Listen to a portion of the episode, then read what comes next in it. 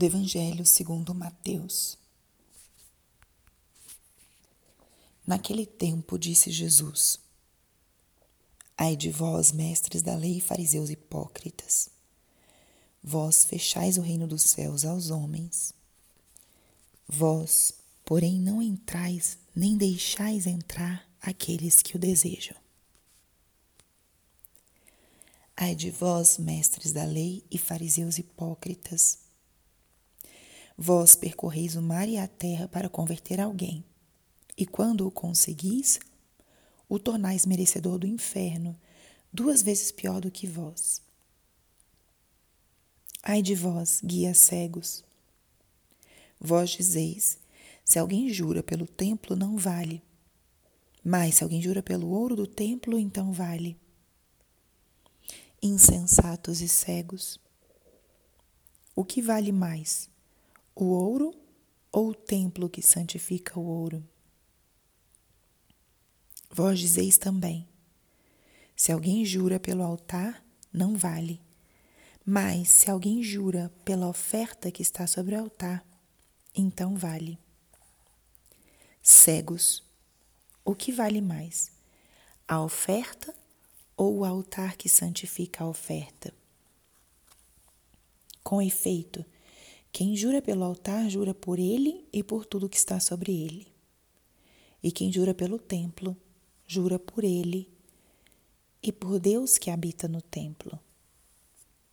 E quem jura pelo céu, jura pelo trono de Deus e por aquele que nele está sentado. Espírito Santo, alma da minha alma, ilumina minha mente Abre meu coração com teu amor, para que eu possa acolher a palavra de hoje e fazer dela vida na minha vida.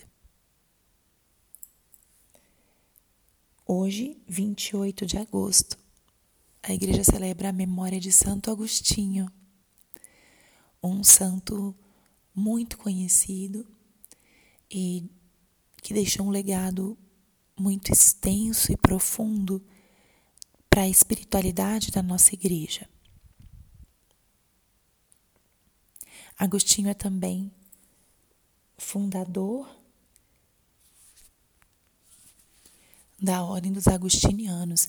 Ele, depois da sua conversão, juntou, né, ou, ou atraiu, melhor dizendo, um grupo de homens que começaram a viver um estilo pautado na oração, no estudo, no trabalho, e que depois se configurou como uma ordem religiosa e depois inspirou várias outras, né? Existem hoje várias ordens e congregações que são ramificações da ou são melhor dizendo guiadas pela regra de Santo Agostinho, inspiradas na vida, no estilo de, de vida religiosa iniciado por Santo Agostinho.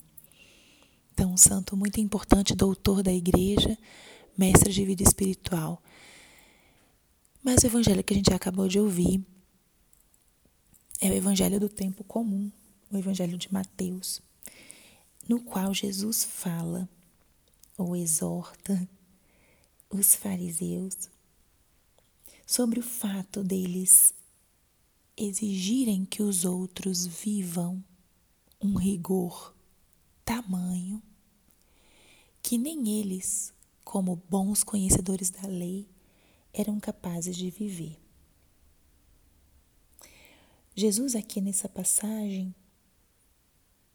ele confronta os fariseus pelo fato deles serem incoerentes. E por meio dessa incoerência, confundirem e até desviarem aqueles que eram buscadores ou seguidores da religião judaica. Jesus é muito enfático. Ele diz: Ai de vós, guias cegos,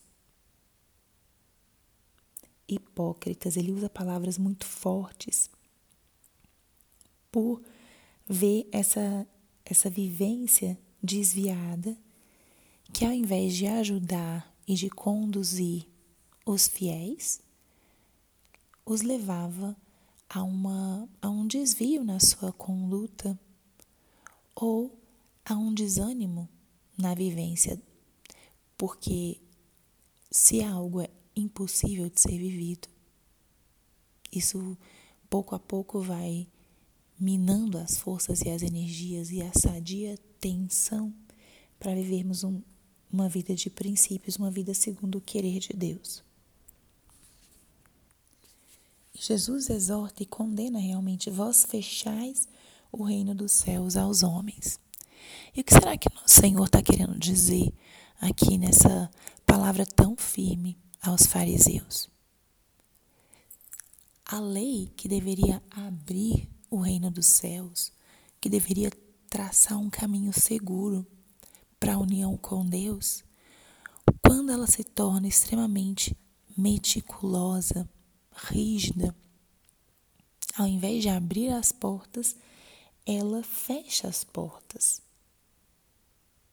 Isso é que os fariseus estavam fazendo.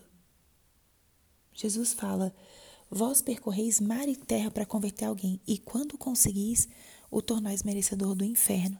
São palavras firmes de Jesus, mas querem dizer: nós, a nossa fé, ela é uma continuidade aquele mesmo movimento de atração, de compromisso inicial, depois ele vai se traduzindo num estilo de vida que é coerente com aquele chamado inicial.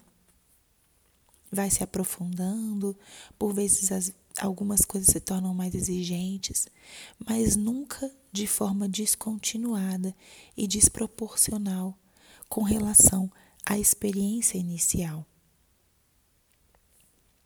E aqueles que são líderes têm sim a responsabilidade de transmitir a fé e os valores não só com a palavra, mas principalmente com a própria vida, com o testemunho. Essa palavra de hoje é, portanto, um apelo para nós. Como está a nossa coerência? Se nós somos instrumentos para que alguém se aproxime de Jesus, como é que eu dou a continuidade nessa experiência com Cristo? Eu sou como os fariseus, que também coloco fardos pesados nos ombros das pessoas, exigências infundadas que depois vão, ao invés de aproximá-las do Senhor, afastá-las.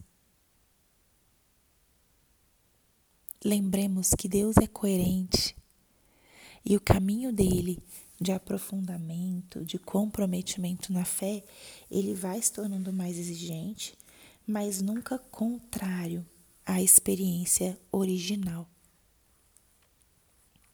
Pense, portanto, o que te atraiu no caminho de Cristo, como você conheceu Jesus Cristo e hoje, como é que você vive a sua fé?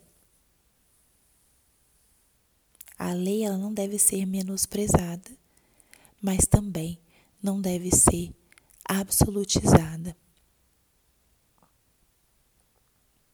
Ela é um caminho concreto que Deus colocou para que nós possamos segui-lo, estarmos em união e intimidade com Ele. Portanto, lembremos: Deus é coerente e a experiência inicial, a experiência fundante da nossa espiritualidade, do nosso segmento de Jesus, ela se perpetua, se aprofunda, mas não é diferente. E nisso Santo Agostinho pode ser uma grande inspiração para nós, porque ele buscou a verdade, buscou Deus em muitos lugares. E finalmente, quando ele encontrou, ele adiou a conversão dele porque ele parecia um caminho exigente. Quantas vezes ele disse amanhã, amanhã. Mas a partir do momento em que ele tomou a decisão profunda de mudar de vida, de seguir aquilo que Jesus pedia, ele experimentou uma grande liberdade e plenitude, com lutas e batalhas, mas liberdade e plenitude. experimentou o que falávamos, uma coerência entre a experiência fundamental, inicial, e o segmento mais profundo e decidido de Jesus. Que esse grande santo hoje possa nos inspirar e que nós possamos lembrar disso, tanto para a nossa própria vida, quanto para aqueles que estão, talvez, sob o nosso cuidado, num caminho de conversão e de proximidade com Deus. Glória ao Pai, ao Filho e ao Espírito Santo, como era no princípio, agora e sempre. Amém.